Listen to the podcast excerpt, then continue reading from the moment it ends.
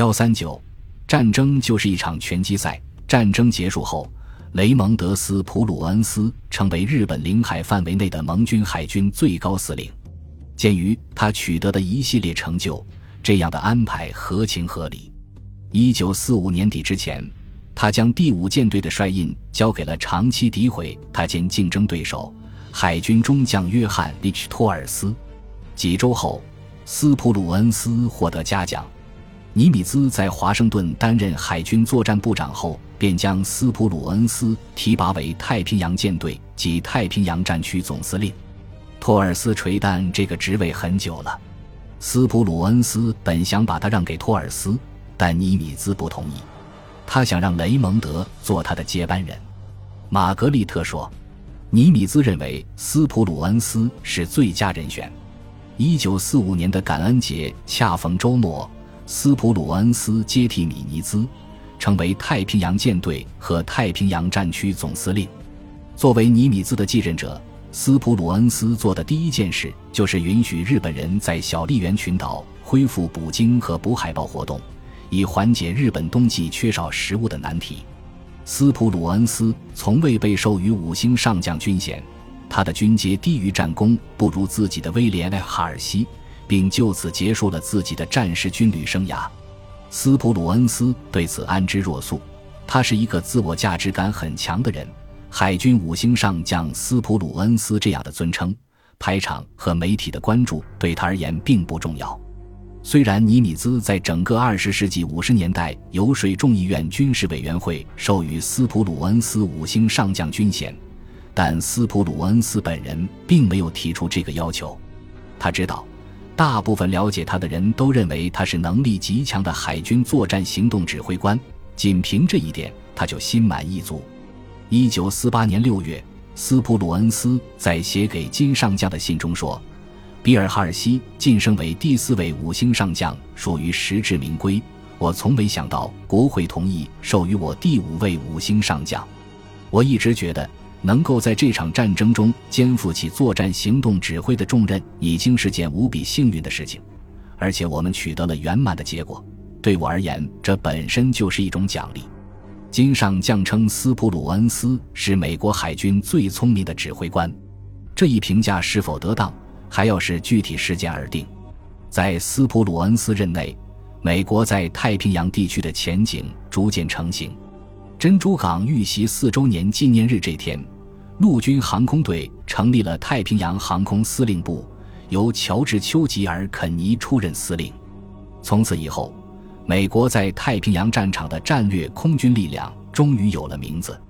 太平洋航空司令部设在西凯姆机场，前身是肯尼率领的远东航空队，包括第五航空队、第七航空队、第八航空队。第十三航空队和第二十航空队，两天后，第五两栖军重新登上返回美国的轮船，由太平洋部队总司令斯普鲁恩斯统领。十二月十五日，欧内斯特金上将主动要求尼米兹解除他海军作战部长的职务。太平洋战争刚开始的时候，美国财政部曾把海岸警卫队划归海军部。一九四六年元旦这天。海岸警卫队又重新由美国财政部管理。在珍珠港，威尔卡茨医生继续以太平洋舰队军医的身份为斯普鲁恩斯效力。他说：“我们又能一起散步了。清晨，我们通常先散一会儿步，再去吃早餐。”将军无所不谈，他屡次提到美国海军在太平洋战争中所付出的巨大努力，他为他的第五舰队感到自豪。除了为失去如此多的英勇战士感到痛心外，他觉得自己没有留下任何遗憾。他承认日本人在陷入绝境时依旧作战勇猛，也承认他很尊重对手。他也会重申自己很想去纽波特的美国海军军事学院任教的要求。到专业军事学院任教通常是海军军官升职加薪的必经之路，但斯普鲁恩斯重返纽波特的心愿与此无关。他想重新获得某些东西，画一个比特鲁克岛更大的圆圈。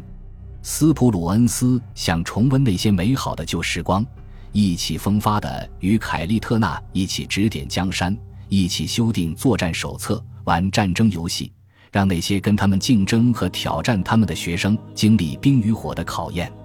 那时，他们和自己的妻子都风华正茂，两人的关系既如手足，又如叔侄。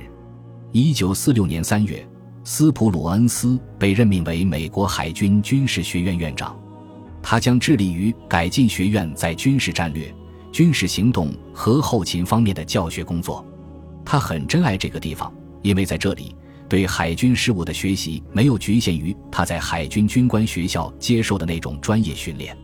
在那里，斯普鲁恩斯平静地对威尔卡茨说。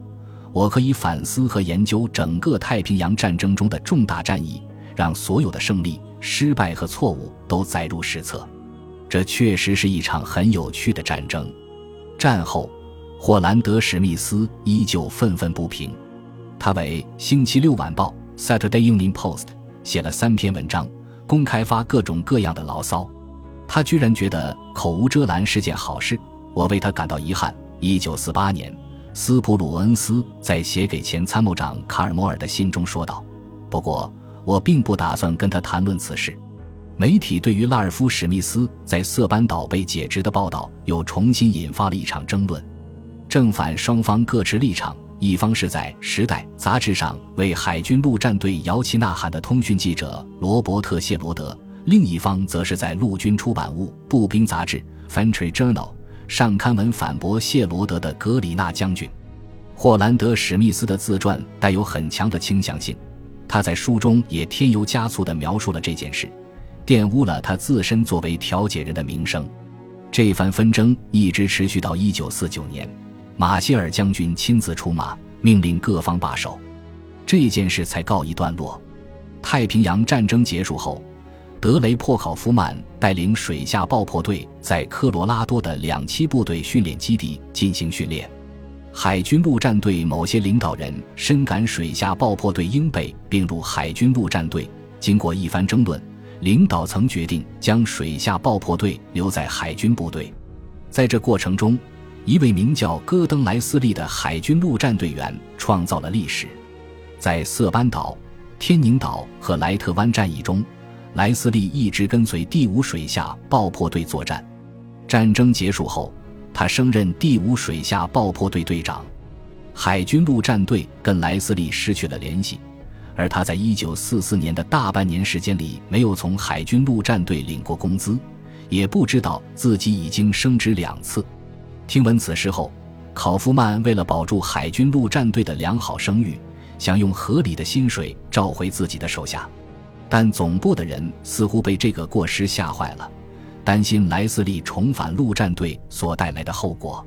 后来，戈登让事情变得更加糟糕。考夫曼说，他向上级提出请求，要求从海军陆战队预备队调到海军常规部队。上级斩钉截铁地告诉他，从来没有海军陆战队员要求调到海军常规部队。如果有海军陆战队员提出这样的要求，那简直是不可思议。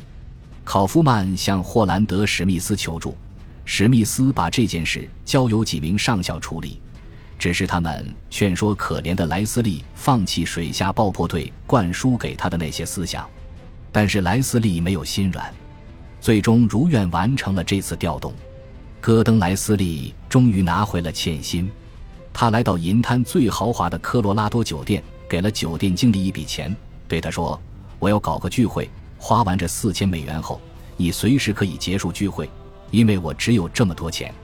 他租下酒店一整层楼的套间，然后邀请所有队友来参加聚会。据考夫曼所说，这帮人纵酒狂欢，连续喝了十三天白兰地牛奶冰制酒。到了第十四天，他参加西太平洋解放战争而获得的收入已经花完，酒店也没有被这帮人闹成平地。这个故事圆满结束。本集播放完毕，感谢您的收听，喜欢请订阅加关注，主页有更多精彩内容。